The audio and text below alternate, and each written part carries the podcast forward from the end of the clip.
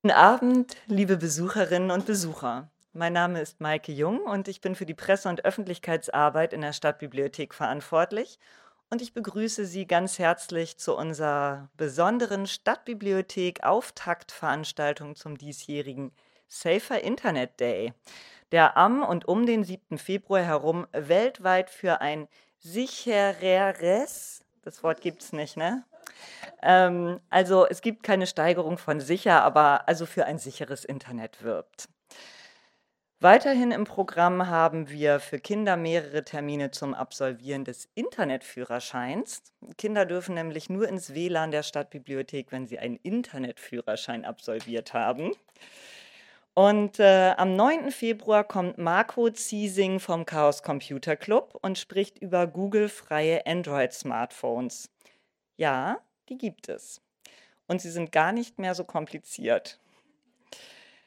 Außerdem finden Sie auf unserer Veranstaltungsseite in der Reihe Safer Internet Day die Podcast-Reihen von Stefan May, der zehn Tricks zur digitalen Selbstverteidigung verrät oder unter dem Titel Plaudertasche Smartphone über Data Detox spricht. Denn das hatten Sie sich sicher alle auf die Liste Ihrer guten Vorsätze für das Jahr 2023 gesetzt, oder? Ja, ich sehe hier ein bisschen Nicken. Falls nicht, werden Sie es sicher haben, wenn Sie heute diesen Saal verlassen. Mit anderen Worten, es geht heute Abend um Cybersecurity.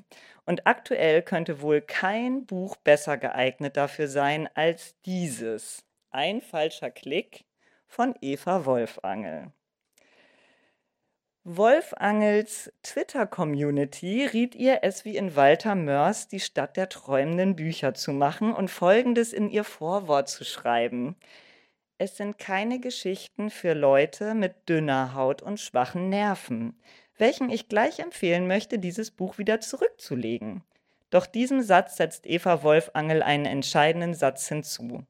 Es nicht zu lesen könnte ebenfalls gefährlich sein, denn sie würden wertvolles Wissen verpassen, das sie vor Cyberangriffen schützt. Ja, Cyberangriffe können uns alle treffen.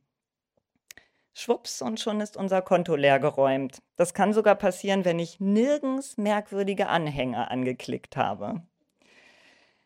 Das scheinen jetzt ziemlich schnell doch einige verstanden zu haben, vielleicht ja durch Eva Wolfangels Auftritt im Radio bei SWR1 Leute oder auch beim MDR in der Sendung äh, bei Susanne Fröhlich letzten Donnerstag.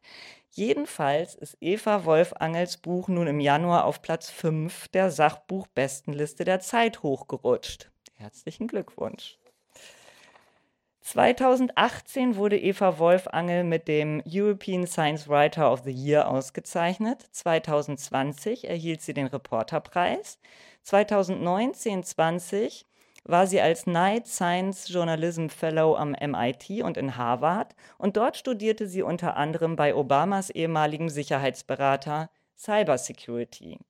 Sie lernte unter anderem, wie leicht das Verfassen einer Phishing-E-Mail ist. Das Thema Cyberangriffe hat sie seither nicht mehr losgelassen. Zum Glück, denn sonst hätten wir wohl vieles nicht erfahren. Ich begrüße ganz herzlich Eva Wolfangel mit ihrem Buch Ein falscher Klick, Hackern auf der Spur, warum der Cyberkrieg uns alle betrifft. Danke.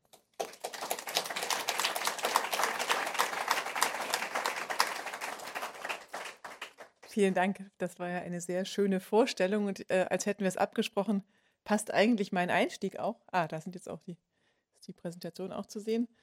Ähm, genau, mich hat das Thema nicht mehr losgelassen und es lässt mich immer noch nicht los. Also ich habe bald schon Material für das nächste Buch. Vielleicht können wir da mal brainstormen, wie das genau, der Titel genau sein könnte.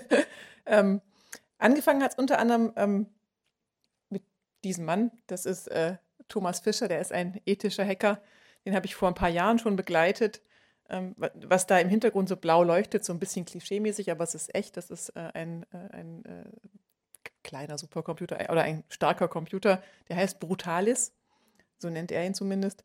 Ähm, und ich habe ihn ein paar Tage begleitet, wie er eines, ähm, ein, ein mittelgroßes Unternehmen, aber ein Marktführer, ein Weltmarktführer gehackt hat in dessen Auftrag. Also die hatten das Unternehmen, bei dem er arbeitet, gebeten, ähm, sie von außen zu testen. Und sie waren der Ansicht, sie hätten alles getan. Und schon als ich ihn äh, begrüßt habe, hat er gesagt, naja, wir kommen eigentlich überall rein. Und dann hat er mir das innerhalb, also ein paar Tagen gezeigt. Und unter anderem mit Brutalis, diesem Computer, hat er, während ich da war, tausende Passwörter einfach aus, also durch Ausprobieren rausbekommen. Ähm, innerhalb von ein paar Stunden. Also da, da habe ich vor allem auch gelernt, wie wichtig es ist, selber ein sicheres Passwort zu verwenden. Ähm, weil dieser Computer ist, mag, mag teuer sein, aber wahrscheinlich kommt das Geld auch schnell wieder rein, wenn man genügend Passwörter damit knackt. Ähm, genau, und dann war ich äh, bei Eric Rosenbach in Harvard. Das ist äh, Obamas ehemaliger IT-Sicherheitsberater, der mir äh, unendlich viele Anekdoten erzählt hat in dem Seminar. Wir haben wahnsinnig viel gelesen und recherchiert über die bisherigen großen Cybervorfälle. Da ist mir so klar geworden, wow, eigentlich ist es ein Thema, über das man total gut ähm, erzählen und schreiben kann und auch ein Thema, also das sind ja so viele äh, wenn auch tragische, doch auch wirklich interessante Geschichten. Die, jeder einzelne ist eigentlich wie ein kleiner Krimi.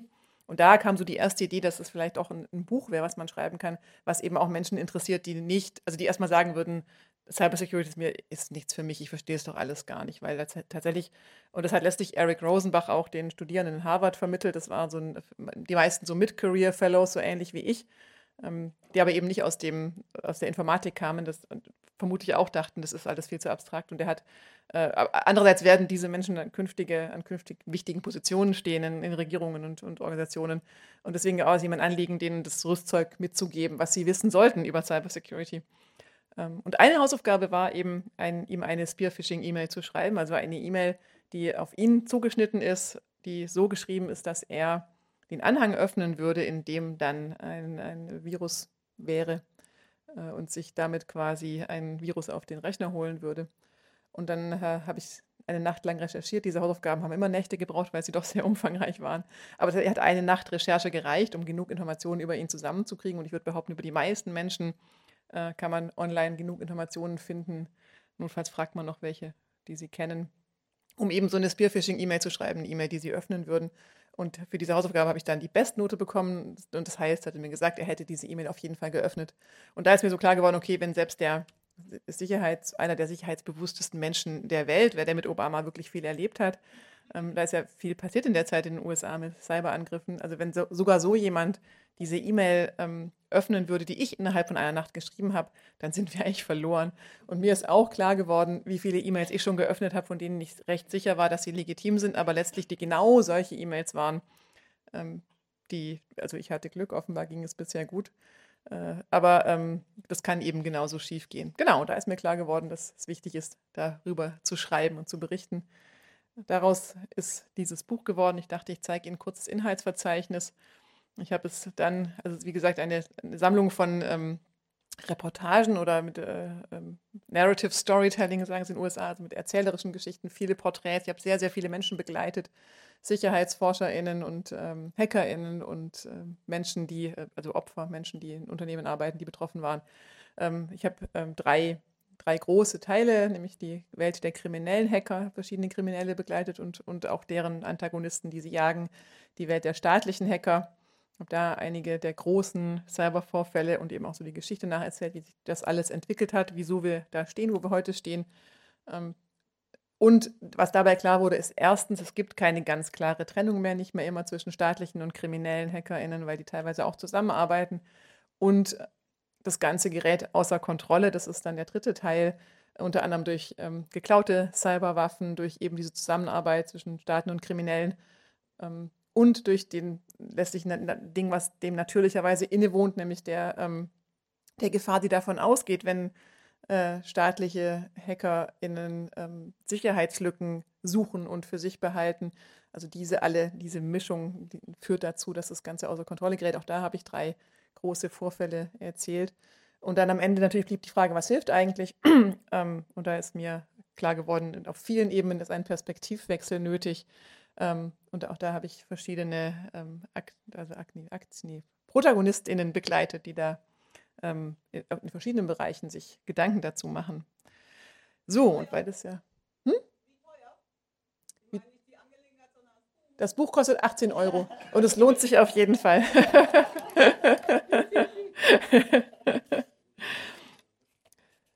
genau, 200, 350 Seiten sind es geworden es gab viel zu erzählen, aber ich, äh, wie gesagt, ich verspreche Ihnen, zu großen Teilen interessant und hoffentlich kurzweilig zu lesen. Und man gruselt sich ein bisschen, aber wie Sie ja schon gesagt haben, ähm, nicht zu lesen ist auch keine gute Idee. Ich würde jetzt, genau, so eine Lesung ja auch sein, oder Lesung und Vortrag, ein bisschen was lesen. Ich habe aber gemerkt, dass man gar nicht so viel lesen kann, wie man gerne möchte in so einer Lesung, weil die Zeit so schnell vergeht. Deswegen erzähle ich zwischendrin auch wieder ein bisschen. Ähm, ich fange an mit einer Protagonistin, das ist Marina Krotofil. Die habe ich begleitet für zwei, die kommt in zwei Kapiteln vor. Uh, unter anderem habe ich sie auch in Kiew besucht, als sie bei ISSP gearbeitet hat. Das ist ein Sicherheitsunternehmen in Kiew, was sehr ganz vorne dran steht, wenn es darum geht, die Aktivitäten des russischen Geheimdienstes in der Ukraine aufzuklären. Und sie ähm, reist dann auch in die Ukraine und versucht, diesen Vorfall mit zu begleiten, was nicht einfach ist als unabhängige Sicherheitsforscherin, weil da andere Unternehmen schon drin sind. Ähm, letztlich stellt sich raus, dieser erste Angriff Weihnachten 2015 war ein relativ einfacher Angriff ähm, und war auch relativ einfach zu stoppen, weil was die Angreiferinnen gemacht haben und später wird sich herausstellen, das war ziemlich sicher der russische Geheimdienst, ist, sie haben einfach aus der Ferne zugegriffen auf eine Fern, also mit einer Fern, so einer Fern, so einem Fernwartungsprogramm, so ähnlich wie Teamviewer, ähm, nur natürlich un, ohne zu, um Erlaubnis zu fragen. Ähm, und haben die aus der, Sterne, aus der Ferne zwar gesteuert, aber haben die Steuerungs, das, das System genutzt, was vor Ort ist. Es gibt einen ganz interessanten YouTube-Film, wo man sehen kann, den habe ich auch verlinkt, wo man zuschauen kann, was passiert ist. Hat jemand mitgefilmt, wie die im Kontrollraum sitzen und sehen, wie auf einmal, wie von Geisterhand sich die Maus bewegt und irgendwelche Trennschalter aktiviert und eben ähm, Teile abkoppelt von, von dem Energiewerk. Ähm, und dadurch ist der Strom ausgefallen. Ähm, Grotofil selber ist, ähm, wie ich ja genau wie auch schon gelesen habe, eine Pionierin in dem Feld. Also sie hat 2010 angefangen, sich in Hamburg intensiv damit zu beschäftigen, mit diesen cyberphysischen Systemen. Damals hat da fast noch niemand drüber gesprochen, obwohl 2010 auch eine ziemlich spannende andere Entwicklung stattgefunden hat. Da wurde nämlich Stuxnet oder Stuxnet bekannt geworden. Das ist ein Computervirus, den die USA und Israel gemeinsam entwickelt haben, wie man viele Jahre später herausgefunden hat und wie sie bis heute noch nicht bestätigen. Ähm, um das iranische Atomprogramm zu stoppen. Also da war es so, dass der Iran hat an seinem Atomprogramm gearbeitet und nichts hat geholfen, keine Drohungen, keine Sanktionen. Ähm, und Israel, das habe ich aus Hintergrundgesprächen auch aus den USA, hat dann gedroht damit, dass sie jetzt äh, dann militärisch eingreifen, ähm, weil sie Angst hatten. Und das war dann eine lange, längere Diskussion. Und damit wird dieser Angriff oder dieses, dieser Virus auch immer wieder gerechtfertigt. Der andere, die Alternative wäre eben gewesen, ähm, zu sagen, zumindest die InitiatorInnen, ähm, wäre ein militärischer Schlag gewesen, der natürlich äh, auf jeden Fall auch unschuldige Menschenleben gekostet hätte oder höchstwahrscheinlich. Und so haben sie also einen sehr raffinierten, äh, wie ich finde, ähm, Angriff entwickelt. Den habe ich auch im Buch nachkonstruiert mit einigen Sicherheitsforschern, die den damals ähm, äh, analysiert haben und selber erst ziemlich baff waren, weil sie halt auf einmal diesen Virus überall gesehen haben. So Stuxnet war auf einmal, hat sich wie rasant auf, über der ganzen Welt verbreitet, war auf ganz vielen Computern und hat auch nichts gemacht und hat dann hat sich herausgestellt, war eben sehr spezialisiert, zugeschnitten auf diese ganz äh, konkrete eine Anlage im Iran, ähm, die, eine Urananreicherungsanlage, auf ganz das, die konkrete Version von diesem Kontrollsystem, die diese Anlage hatte. Die Entwicklung muss wahnsinnig aufwendig gewesen sein, aber tatsächlich hat es, also war das so, dass dieser Virus nur genau dort einen Schaden verursacht hat. Und ich habe mit Sicherheitsforschern gesprochen, die haben den analysiert und haben den ähm, auf, auf ihr eigenen Rechner geschrieben, äh, geschmissen und haben so eine Anlage simuliert, aber hatten halt nicht ganz genau die richtige Einstellung. Ähm, und dann hat er auch nichts gemacht. Also es war auch total schwer, den zu erforschen. Und er hat dann tatsächlich in, auf dieser Anlage im, Ira im Iran ähm, dafür gesorgt, dass die ähm, dass Teile kaputt gegangen sind durch Verschleiß, weil, weil er halt, ähm, und zwar auch ganz subtil die Steuerung verändert hat, sodass es nicht sofort auffällt den Menschen, die da arbeiten, aber dass halt Teile, ähm, dass es einen hohen Verschleiß gab bei manchen Teilen in der Anlage. Und das, das war im Prinzip der Start und das, das war so das, ja, viele sagen, die haben die Büchse der Pandora geöffnet mit Stuxnet, äh, Israel und die USA, weil sie halt gezeigt haben, ähm, erstens, wir können das, also wir können quasi aus der Ferne physischen Schaden anrichten und zweitens, wir machen das jetzt auch ähm, als, als Teil der Kriegsführung. Also damit hat eigentlich der Cyberwar begonnen oder eben die Kriegsführung über, über das Internet. Und die Marina Krotofil hat mir auch gesagt, klar, wir wussten schon, dass ähm, die Israel und die USA nicht die einzigen sind, die daran forschen, ähm, als sie angefangen hat. Aber natürlich hat, ähm, als dann bekannt wurde, dass es jetzt, also dass man das jetzt so macht, ähm, sind andere aufgesprungen und letztlich dieser äh, Anschlag dann 2015 äh, auf das ähm, auf die Energienetze in, in der Ukraine war aus ihrer Sicht eine logische Folge davon. Und die zeigen eben aber auch, dass natürlich nicht jeder mit so einer Präzision daran geht. Ähm, nicht, nicht, nicht jedem ist es ein Anliegen, darauf zu achten, dass keine Unschuldigen getroffen werden. Also in dem Fall hätte das schiefgehen können. Zum Glück war die, der an, hat das nicht lange angehalten, dieser Angriff. Die konnten das relativ schnell einfach händisch auch wieder beheben. Also sind rausgefahren zu den Anlagen, haben die Trennschalter wieder äh, verbunden und sodass nach einer Stunde oder ein bisschen länger der Strom wieder da war. Ähm, die ähm, Marina Krotofil hat mir auch erzählt, dass sie, als sie diese Arbeit angefangen hat und eben immer mehr aufgedeckt hat davon, was Nationalstaaten gegenseitig äh, was sich erforschen, ähm, dass sie durchaus ähm, Drohungen bekommen hat von Geheimdiensten, die ähm, sie einschüchtern wollten und gesagt haben, wenn du über solche Themen sprichst, dann wirst du auch körperliche Probleme bekommen. Und sie hat mir aber immer gesagt, sie was soll ich denn da tun? Ich kann doch nicht aufhören, das ist doch für die Öffentlichkeit auch wichtig. Sie kam auf die Idee, diese, dass dieses Thema für sie interessant ist, damals in Hamburg 2010, ähm, als sie ein letztlich dringend ein, ein, Thema für eine Studienarbeit brauchte. Sie hatte sich, sie kommt, wie gesagt, aus der Ukraine, aus einem ähm, kleinen Dorf und ihre Familie war, war nicht sehr wohlhabend. Sie hat sich eigentlich immer durchgekämpft. Äh, diese äh, persönliche Geschichte erzähle ich auch in dem Buch, hat ähm, letztlich ein, ein, Stipendium ergattern können, um überhaupt studieren zu können in Charkow und ist dann eben nach Hamburg äh, auch unter anderem, weil es da einen Doppelstudiengang gab, wo man eben auch ein Stipendium bekommen hat. Also sie hat dann zwei Fächer studiert, nur damit sie äh, überhaupt studieren kann und brauchte eine Studienarbeit und hat dann, wurde dann verwiesen an einen Kryptographie-Experten, der angeblich immer Arbeiten zu vergeben hat und hat sich dann also mit dem getroffen. Und er hat gesagt, ja, also ich, ich habe hier eine Idee, ich habe hier so ein Protokoll, äh, bitte untersucht das doch mal, äh, das, ähm, ob das sicher ist. Und sie hatte, sie hat mir gesagt, ich wollte ein Protokoll hacken, ich habe überhaupt nicht gewusst, was das ist oder wie das geht. Aber sie hat, äh, das sind eben genau die Sachen, die sie wirklich herausfordern, wenn es aussichts, so auswegslos erscheint und hat also dann dieses Protokoll sich einfach mal angeschaut. Die Ereignisse haben sich dann überschlagen in der Zeit, also im Winter 2015 ähm, der, der, Angriff war, wie gesagt, schnell eingefangen, aber sie hat gesagt, sie hat sich schon gedacht, dass das erst der Anfang ist, weil es eben auch eine recht einfache Art von Angriff war und sie ja wusste, was, was theoretisch sonst alles möglich ist. Ähm, und tatsächlich hat sie dann schon im Januar 2016 eine E-Mail gesehen, ähm, nämlich diese. Das ist auch eine sehr gut gemachte Spearphishing-E-Mail, ähm, die habe ich teilweise übersetzt. Also da geht es um ein Verfahren zur Vorbereitung des Entwicklungsplans des integrierten Energiesystems der Ukraine für die nächsten zehn Jahre. Und das war eben eine E-Mail, die von einem der betroffenen Energieunternehmen geschickt, angeblich geschickt worden ist. Also Ukrenergo ist, ähm, kann man das gelb umrandete, ist eines dieser Energieunternehmen, die von dem Cyberangriff betroffen waren. Ähm, und wie gesagt, im Januar 2016, also kurz nach dem erfolgreich abgewehrten Cyberangriff, dann kam diese E-Mail, ähm, der Entwurf des Bebauungsplans ist dem Schreiben beigefügt, steht in der E-Mail und da ist eben, äh, genau, da ist der Virus drin gewesen. Ähm, und sie hat schon von dieser E-Mail an ähm, gedacht, okay, was kommt da auf uns zu? Da ist wieder irgendwas am Entstehen und hat dann fast ein Jahr später kam der zweite große Angriff und es gab wieder ein Blackout in der Ukraine. Ähm, äh, von, von, außen gesehen ganz ähnlich. Es war ein Stromausfall für ein paar Stunden. Aber als sie ihn analysiert hat, hat sie, hat sie gesehen, dass der sehr, sehr viel komplexer war. Diesmal war es eben nicht dieses Fernwartungsding, sondern die haben wirklich ein Programm geschrieben, also ein Schad, eine Schadsoftware, die automatisiert diesen ähm, Blackout herbeigeführt hat. Und dafür, sagt sie eben, muss man sich auskennen, man muss wissen, wie das normalerweise abläuft, wie die Systeme funktionieren.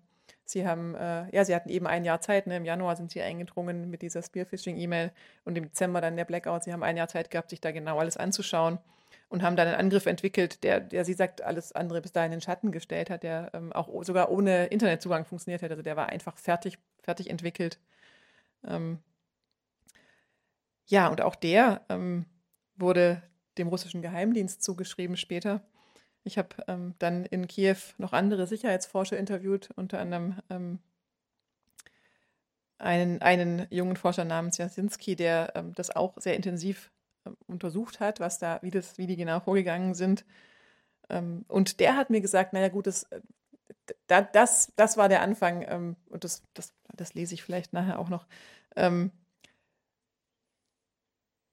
diesen, diese Angriffe 2015, 16 von Russland auf die Ukraine war eine Übung für die Zukunft. Und er hat mir im Dezember 2021, also vor dem russischen Angriffskrieg, gesagt, ich bin mir sicher, die werden demnächst wieder auftauchen. Und tatsächlich wurden sie dann ja gefunden im, ähm, im, kurz bevor ich das Buch fertig hatte. Ich hätte es eigentlich schon abgegeben haben müssen und da habe ich das noch reingeschrieben, weil da ähm, bekannt wurde, dass tatsächlich ähm, in mehr als 150 äh, Unternehmen in Europa, in Energieunternehmen, der russische Geheimdienst aktiv war, ähm, unter anderem hier bei der ENBW, in den Netzen der ENBW, ähm, auch angefangen mit einer Spearfishing-E-Mail, also das war wie gesagt 2021 oder ja, 2022 kam das raus, ähm, angefangen mit einer Spearfishing-E-Mail, ähm, die hatte den Titel, das fand ich total interessant, weil das so ähnlich war, Bewertung des langfristigen Investitionsbedarfs der dezentralen E.ON-Stromnetze und eben auch mit einem, mit einem Anhang, mit einem Schadsoft einer Schadsoftware drin, die halt auf die Leute einfach reingefallen sind, weil diese E-Mail natürlich sehr offiziell daherkam. Ähm, ja, dann hatte ich ja gesagt, in dem Buch habe ich auch viel über, oder da gibt es eben auch einen Teil über eben diesen staatlichen Cyberwar, staatliche HackerInnen. Ähm, hat angefangen mit Stuxnet. Cyberwaffen wurden dann aber immer mehr Alltag. Nationen haben einander angegriffen. Ähm, und das Ganze, da erzähle ich jetzt wieder ein bisschen was, weil das alles vorzulesen ist zu viel. Ähm, wurde so Alltag äh, oder wie sehr das Alltag ist für Geheimdienste, wurde, glaube ich, uns und der Öffentlichkeit erst klar mit den Snowden-Leaks. Das ist einfach ein Beispiel einer, einer Cyberwaffe, die die NSA, also der US-Geheimdienst, ähm, entwickelt und ähm, für sich behalten hat. Ähm, das ist ja auch schon viele Jahre her, die, die, dass Snowden das alles aufgedeckt hat. Also das sind das teilweise sehr, sehr alte ähm, Spionagewerkzeuge, und, und trotzdem einfach sehr beeindruckend. Also die haben auch einen Angriff für das erste iPhone schon entwickelt, gab also Sachen, die Sicherheitsforscherinnen teilweise für, für nicht für möglich gehalten hätten und haben, äh, ja, haben das eben ihren Mitarbeiterinnen angeboten. Und so habe ich ähm, so nachgezeichnet, wie sich eben das so entwickelt hat, dieses, dass halt jeder versucht, ähm, bereit zu sein, die anderen, also die anderen Nationen auszuspionieren, teilweise mit wirklich massiven und sehr gefährlichen Sicherheitslücken. Ne? Letztlich sind diese Cyberwaffen sind ja Sicherheitslücken, die staatliche HackerInnen gefunden haben mit sehr aufwendiger Recherchearbeit. Und anstatt sie den Unternehmen zu melden, der betroffenen Systeme, wie man es eigentlich tun sollte, um die Sicherheit für alle zu erhöhen, werden diese eben gebunkert und gehortet und für eigene Zwecke gebraucht. Und das hat sich dann auch im Laufe der Zeit gezeigt, dass das ähm, nach hinten losgeht. Das, davor hatten viele gewarnt und davor waren heute noch viele, weil leider immer noch Nationalstaaten sich äh, ihre Cyberwaffen, also Sicherheitslücken horten, anstatt sie zu melden. Unter anderem hat es äh, zu diesem Angriff geführt. WannaCry, das war vielleicht so der, der erste Verschlüsselungsangriff, der sich im der der breiten Öffentlichkeit, also diese letztlichen Vorgänger den, der ganzen vielen Ransomware-Angriff von heute, das ist der, der, der ähm, so sah der Bildschirm aus, wenn man von WannaCry erwischt worden ist. Und ähm, WannaCry hat unter einem Deutsche Bahn lahmgelegt, manche wissen das vielleicht noch, das war 2016, glaube ich. Ähm, hat in den ähm, in UK ähm, ganz viele Kliniken lahmgelegt, also die waren teilweise wirklich nicht handlungsfähig. Ich habe einen Arzt gesprochen, der da mittendrin war, der erzählt hat, was für ein Chaos da war, weil eben von, wirklich von einem, von einer Stunde auf die andere einfach alle Computer verschlüsselt waren. Also WannaCry waren wahnsinnig erfolgreich, eine wahnsinnig erfolgreiche Schadsoftware, wenn man so sagen kann, äh, hat sich wirklich rasend verbreitet. Unter anderem, weil sie eben einen Teil oder eine Cyberwaffe der, der NSA mit eingearbeitet hatten. Da gab es eine ganz mysteriöse Geschichte, die ich auch rekonstruiert habe in dem Buch, ähm, wie der NSA Cyberwaffen entwendet worden sind. Keiner weiß so ganz genau, wer das war und wie das passieren konnte. Es wurde nicht geklärt. Ähm, und aber natürlich sagt das was aus. Also die, der NSA hat so ungefähr die, nee, also hat wahrscheinlich mit die besten HackerInnen ähm, unter Vertrag. Wenn es denen passiert, dass ihnen Cyberwaffen abhanden kommen, dann, dann kann man, glaube ich, nicht behaupten, dass es eine sichere Sache ist oder dass man die so sicher aufheben kann, dass sie nicht abhanden kommen. Und wie gesagt, sie haben WannaCry groß gemacht, also nur deswegen war das, war das so durchschlagend, hat wirklich einen sehr, sehr hohen Schaden verursacht und vor allem halt auch nochmal gezeigt, wie auf was für wackeligen Füßen unsere Zivilgesellschaft steht, wenn solche AngreiferInnen eben die Waffen zum Beispiel der NSA nutzen äh, weil eben Krankenhäuser und Infrastruktur, Bahn, Telekom-Provider waren ganz viele verschlüsselt. Ging, ein paar Tage lang ging da wirklich nichts mehr. Ja, und kurz, kurz darauf ähm, hat es dann Maersk erwischt. Manche kennen vielleicht die Geschichte, dass ähm, Maersk war ein prominentes Opfer des nächsten Angriffes, das der auch dem russischen Geheimdienst zugeschrieben wird. Ähm, NotPetya wurde der genannt. Das war ähm, ein Virus, der sich eigentlich aus der, wurde verbreitet, wie sich dann gezeigt hat, über eine Steuersoftware aus der Ukraine und sollte Unternehmen dort treffen. Aber es hat dann Ähm, damit auch alle getroffen, die Geschäfte in der Ukraine machen, nämlich dort auch eine Steuererklärung machen müssen. Die haben all diese Steuersoftware benutzt, eben auch Maersk. Ähm, und Maersk wäre daran fast pleite gegangen. Also das, das habe ich äh, rekonstruiert, unter anderem mit dem ähm, heutigen ähm, IT-Sicherheitschef von Maersk, der das nochmal genau erklärt hat. Äh, die waren von einem, von, innerhalb von ein paar Minuten ist in dem gesamten Unternehmen weltweit, und das ist der größte Logistikdienstleister, der hat mir gesagt, ein Drittel aller Bananen werden von ihnen transportiert zum Beispiel, also nur so als Größenordnung.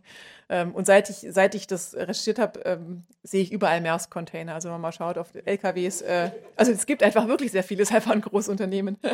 ähm, also weltweit, das gesamte Netz von denen war innerhalb von Minuten verschlüsselt und sie konnten nichts mehr machen. Ähm, das lag auch daran, dass sie so ein, äh, äh, ein sehr ausgefeiltes Backup-System hatten, was sich dann als äh, ausgefeilt, aber ungeschickt erwiesen hat, ähm, weil alle Backups sich gegenseitig aktualisiert haben, sodass die halt auch alle sich den Virus eingefangen haben und das, genau. Und auch dieser NotPetya-Virus hat sich so gut verbreiten können, weil eben ein Teil dieser ähm, NSA-Cyberwaffe integriert war von den Angreifern, nämlich der, also ja, wie man heute weiß vom russischen Geheimdienst, also eigentlich besonders tragisch. Äh, dass dann der russische Geheimdienst die US-Cyberwaffe nutzt, um die Welt lahmzulegen. Und Maersk wäre wirklich daran beinahe pleite gegangen. Also ich, ich habe Szenen rekonstruiert, wie dann, die konnten ihre Leute überhaupt nicht mehr erreichen. Wochenlang wusste überhaupt niemand, was ist, weil die auch an die, die Telefonanlage war kaputt, alle Kontakte, also sie konnten auch die Ja, das war in dem Fall wohl wirklich äh, knapp. Also es gab so Szenen, dass die dann irgendwelche große Containerschiffe an Häfen ankamen, die halt voller Container waren und niemand wusste, was drin ist, weil das alles war rein digital gespeichert. Das heißt, es haben sich Schiffe äh, auf dem Meer gestaut, LKWs auf der anderen Seite, die halt die Container abholen sollten. Und über Wochen wusste niemand, was da überhaupt drin ist. ist natürlich total viel dann auch verdorben und kaputt gegangen. Und das Ganze wurde nur ähm, also eine Zeit lang sah es so aus, als wenn es einfach überhaupt keinen Ausweg gibt, als wenn Maersk einfach aufgeben muss, weil wenn einfach nichts mehr da ist von der Infrastruktur und niemand weiß, wie alles organisiert war, die wussten gar nicht, wo sie anfangen sollen, wieder aufzubauen. Und die haben, also ein wichtiges Teil, was man dafür braucht, ist der sogenannte Domain Controller. Das ist quasi wie das Verzeichnis von, vom ganzen System. Ähm, und der hat aber auch gefehlt. Und dann haben sie sich getroffen, also haben dann geschafft, über private Kontakte, über WhatsApp-Gruppen oder SMS von Mitarbeiterinnen, die sich halt persönlich und privat kannten, haben sie es dann geschafft, so ein paar wieder zu aktivieren, haben die alle zusammengerufen, so wir bauen es wieder auf und haben dann gemerkt, der Domain-Controller fehlt und niemand hat ihn. Und dann haben sie fieberhaft gesucht und irgendwann hat ein kleines äh, Office in, in einem afrikanischen Land, ich glaube Uganda, äh, gesagt, hallo, wir haben noch eine Kopie, weil bei uns war das Internet ausgefallen, genau als das passiert ist. So. Und ähm, so hat dieser Internetausfall Maersk gerettet und die haben dann sind dann hingeflogen, weil sie gesagt haben, digital das zu übertragen hätte so lange gedauert. Also sind sie hingeflogen und haben das äh, wertvolle Ding auf einer Festplatte zurücktransportiert. Deswegen gibt es Maersk heute noch und da ist auch natürlich viel daraus gelernt worden, auch wie man vielleicht Netze so ein bisschen separieren kann und Backups so macht, dass sie eben nicht gleich mit verschlüsselt werden. Ähm, ja, aber eine spannende Geschichte und der, äh, dieser Sicherheitschef äh, von Maersk reist seither ähm, um die Welt und hält Vorträge über IT-Sicherheit und der hat mir gesagt, also er hat so eine tolle Position. Ähm, also der kriegt auf jeden Fall viel Geld, genau. Und der hat mir auch gesagt, wenn, also wenn er seinen Chefs sagt, so wir brauchen das und das Geld, um das, die Systeme sicher zu machen, dann sagt niemand nein. Und das ist, glaube ich, was, was sonst kein, niemand in der IT-Sicherheitsabteilung im Unternehmen so kennt. Also was ich in letzter Zeit höre von Leuten, die dafür zuständig sind, ist eher das Gegenteil, nämlich dass sie kein Geld haben oder immer zu wenig. Ja, und nachdem ähm, all diesen Geschichten ähm, von staatlichen äh, und, und, kriminellen Hackern, die die Welt lahmgelegt haben, habe ich auch ähm, ganz normale normale kleine kriminelle Hacker begleitet. Das ist Sergei Pavlovic, der putzt hier gerade, äh, den habe ich in Russland besucht, in Moskau, der putzt hier gerade sein Schild, da steht Ljudi Pro, ähm, Leute Pro, so heißt nämlich sein YouTube-Kanal. Ähm, der ist, äh, Sergei ist ähm, vor mehr als zehn Jahren verhaftet worden als Teil des damals größten ähm, ähm, kriminellen, der, der kriminellen, größten kriminellen Hackerbande, die äh, Konten übernommen hat in USA und Europa und saß zehn Jahre lang im Gefängnis. Und ähm, sagt jetzt immer, er ist einer, er ist ein Good Guy, er ist einer von den Guten. Und ich habe ihn in Moskau besucht, weil ich von ihm wissen wollte, wie sind denn, aber wie, wie sind denn so Leute drauf? Also wie sind denn die Kriminellen drauf? Was, was kann er so erzählen über, über seine Vergangenheit und wie sieht das heute? Und in seinem, also der lebt heute tatsächlich ähm, vor allem von Einnahmen, von YouTube-Werbeeinnahmen mit diesem Account. Luli Pro und da interviewt er Leute, äh, Kriminelle, genau. Also, also das einmal habe ich ihn interviewt und das andere Bild ist äh, er und der Kriminelle, ähm, die dazu eben kommen, die haben meistens oder tragen oft eine Maske, weil sie halt auch gesucht werden von der Polizei. Dieser Typ, den er da interviewt hat, im, Oktober 21, als ich da war, ist ein professioneller Geldwäscher und hat also ähm, ich habe mir dann die, die, die YouTube-Folge angeschaut und von russischen Freunden übersetzen lassen, wirbt da oder erzählt, wie man ähm, erfolgreich Geld waschen kann. Weil natürlich das Problem ist, wenn, wenn Kleinkriminelle oder normale Kriminelle Geld irgendwie klauen von einem Konto, sich irgendwohin überweisen, müssen sie es ja irgendwie so, so transportieren, so hinkriegen, dass sie das Geld erhalten können, ohne dass ihnen de, die Behörden auf die Schliche kommen. Und dieser Typ hat also in einem ausführlichen Vortrag auf diesem YouTube-Account erklärt, wie das geht, welche Banken besonders ähm, äh, also empfänglich sind dafür, zum Beispiel Konten zu eröffnen von, von Menschen, wo man eigentlich schon sieht, die sind äh, also engagiert. Also das, das Business läuft unter anderem so, dass man äh, Menschen engagiert, zum Beispiel Obdachlose, äh, Menschen, die nichts mehr zu verlieren haben oder halt einfach ganz dringend ein bisschen Geld brauchen und alles machen. Die werden engagiert, Konten zu eröffnen. Die, und die überweisen dann das, das Geld weiter und weiter und weiter über verschiedene Konten. Die werden natürlich dann auch von den Behörden kontaktiert aber die Behörden haben mir auch gesagt, das macht auch keinen Sinn, die zu verfolgen, weil die, ja, letztlich haben die mit dem Ganzen nichts zu tun, sind halt einfach arme Schlucker, die das Geld weiter überweisen und das ist dann in der Regel auch schon wieder weg, wenn man die kontaktiert. Genau, aber solche Sachen hat er, hat er erklärt und, und in den Kommentaren unter dem YouTube-Video habe ich auch ganz, ganz viele eben junge kriminelle HackerInnen diskutieren sehen, die sich halt, ähm, die da, daraus lernen. Also diese Videos sind, ähm, sind Lehr Lehrmaterial für den Nachwuchs. Ähm, und ich habe lange mit Pavlovic diskutiert, ob das wirklich jetzt, also I'm a good guy, ob das wirklich so gilt, wenn er ähm, letztlich die, den Nachwuchs schult, auch wenn er selber nicht mehr kriminell ist. Ja, äh, ja, klar, als er, hat, er selber ist vermutlich tatsächlich nicht mehr kriminell aktiv. Ja, und dann habe ich mich auch mit diesen vielen, vielen kriminellen, kleineren HackerInnen äh, beschäftigt. Das ist ein Leak, was mir jemand zugespielt hat. Ein ethischer Hacker hat jemanden, hat einen Kriminellen, einen Server, ist in einen Server eingedrungen. Und der hat ähm, das deswegen mir zugespielt, weil der ähm, tausende deutsche Bankkunden im Visier hatte. Also die, diese Szene spezialisiert sich immer mehr. Und dieser Hacker, ich habe ihn, Bug, er hat ihn Bagsu genannt und so heißt er jetzt auch in meiner Geschichte, ähm, hat sich auf deutsche Bankkunden spezialisiert, weil es wichtig ist, dass man natürlich deren Sprache spricht, weiß, wie das funktioniert, weiß, wie die Bankwebseiten aussehen, die er auch gut nachbauen kann und so. Und so habe ich, das ist einfach nur eine Seite, ich habe davon ähm, hunderte, einfach als Beispiel, was ich an, an Infomaterial oder an Daten bekommen habe. Und das war natürlich ein, ein Riesenaufwand, das alles durchzuschauen. Und zu meinem Entsetzen habe ich sehr, sehr viele Kontoauszüge eben von deutschen Kunden, also von echten deutschen Kunden gesehen weil dieser Hacker alles dokumentiert hat. Also und seine Helfershelfer, also die, das habe ich dann auch äh, rausgefunden. Es gab auch ganz viele Chats in den Unterlagen, wie er mit seinen Helfershelfern diskutiert hat. Ähm, und die mussten jeden Schritt dokumentieren. Also Screenshots von dem Kontoauszug, Screenshots von ähm, Bankkarten, die, die Money Mules, also diese Geldwäsche, Helfershelfer mussten äh, ihre, teilweise ihre Ausweise fotografieren. Also all diese Daten waren äh, auf dem Server von dem Hacker und die habe ich bekommen, um die Geschichte nachzuerzählen. Und tatsächlich kann man mit solchen Daten ähm, wenn auch aufwendig, aber sehr gute Geschichten erzählen. Man kann recht viel rausfinden. Zum Beispiel habe ich hier das, das Konto eines deutschen ähm, Bankkunden, der ähm, unvernünftig hohes äh, Überweisungslimit eingestellt hatte, wie man sehen kann.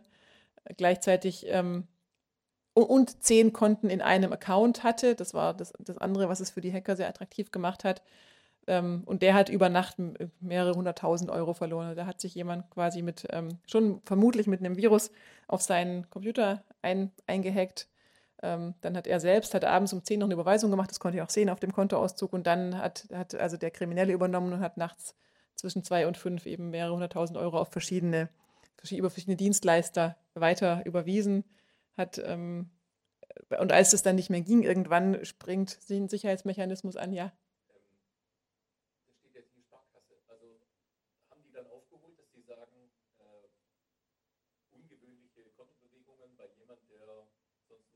Ja, ich habe die, hab die Sparkasse dann angerufen und gefragt, warum sie da eigentlich nicht, das nicht früher gestoppt haben. Ich meine, das, ist, das war 2019.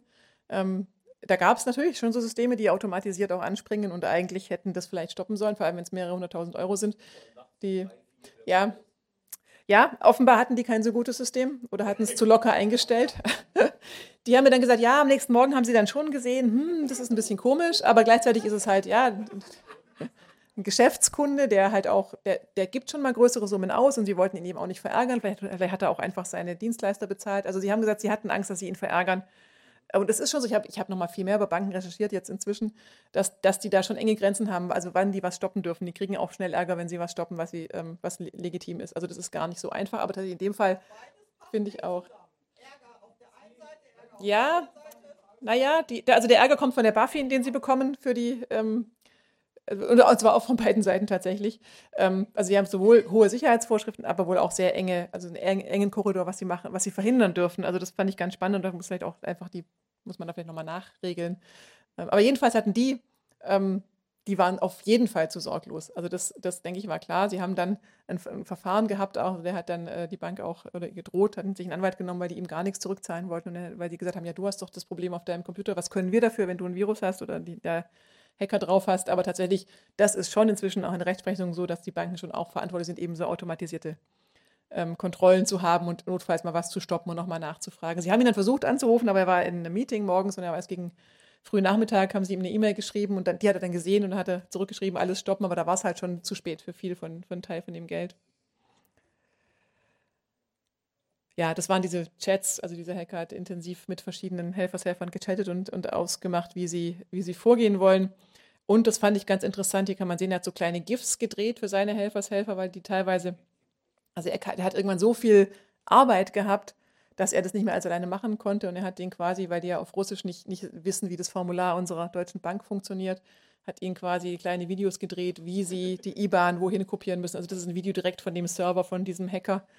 Ähm, der war sehr, also ja, also hat einen hohen Service geboten für seine MitarbeiterInnen und das hat mich schon auch ähm, auf eine Art auch fasziniert. Was er auch gemacht hat, was ich sehr interessant fand, ist, also er hat Bankwebseiten nachgebaut, genau genommen hat er die dann immer mehr bestellt. Also er hat sich dann auch immer mehr professionalisiert und hat quasi ähm, Dienstleister gehabt, die Bankwebseiten nachbauen. Und zwar, da habe ich in Darknet-Foren gesehen, da gibt es welche, die bieten für bestimmte Banken die Webseiten an. Also da gibt es richtige Profis, die zum Beispiel, hier kann man die ING DIBA im Hintergrund erkennen, die zum Beispiel die Website der ING DIBA so originalgetreu wie möglich nachbauen und dann eben das Opfer da drauf locken und dann die, die Daten abgreifen, die Login-Daten.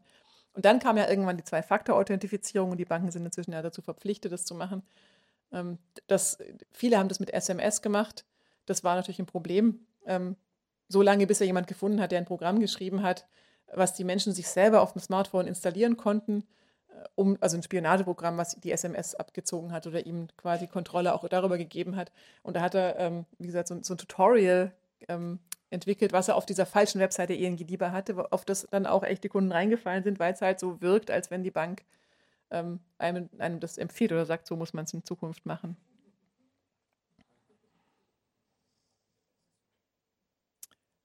Und da sind wir schon bei einem weiteren großen Thema ähm, dieses Buches oder auch von Cyberangriffen, Social Engineering heißt das ähm, auf Deutsch sowas wie soziale Manipulation.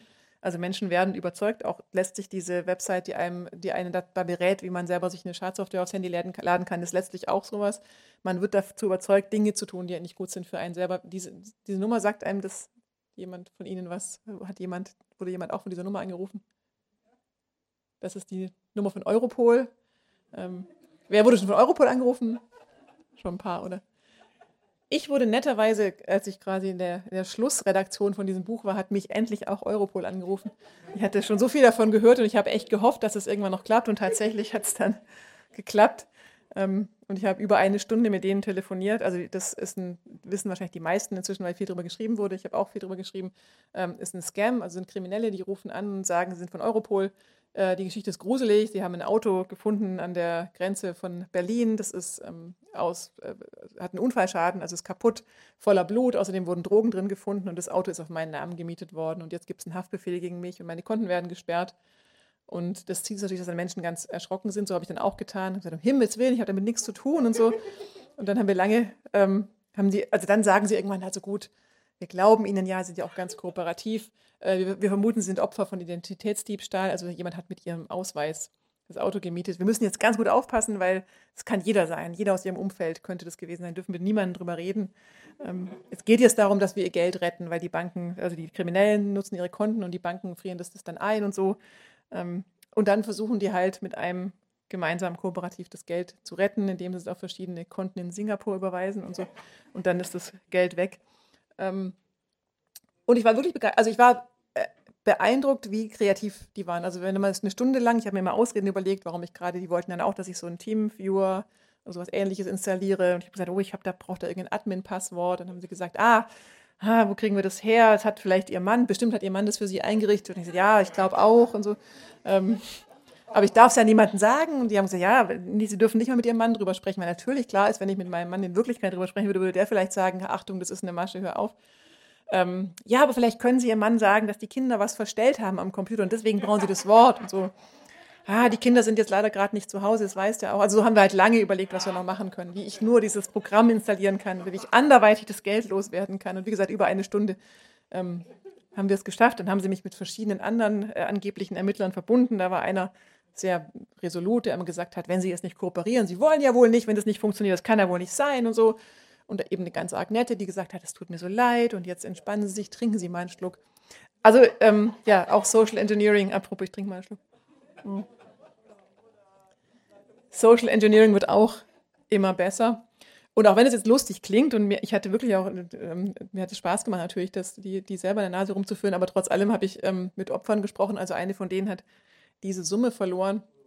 Die ist ähm, Professorin an der Uni, ähm, viel im Ausland. Also die, die, ist, ähm, die, die ist schon kritisches Denken gewohnt.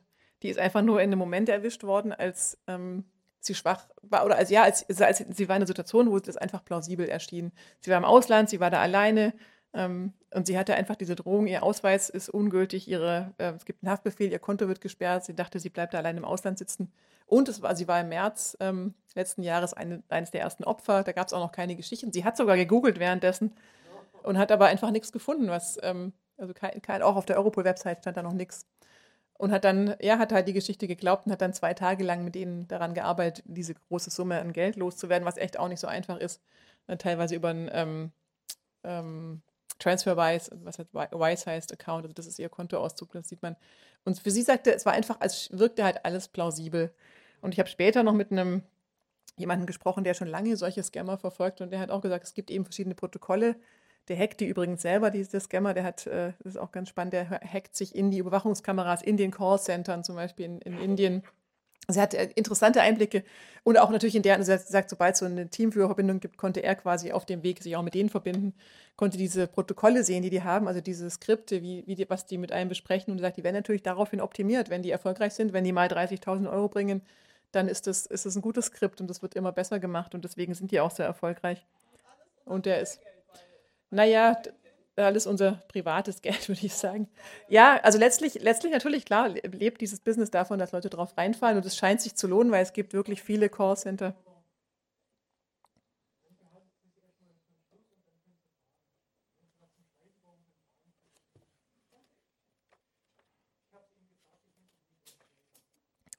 Also ich habe sie an, angerufen oder angefragt, weil sie ähm, damit wirbt, dass sie überall reinkommt. Also so ähnlich wie der Mann mit dem blauen Serverschrank am Anfang.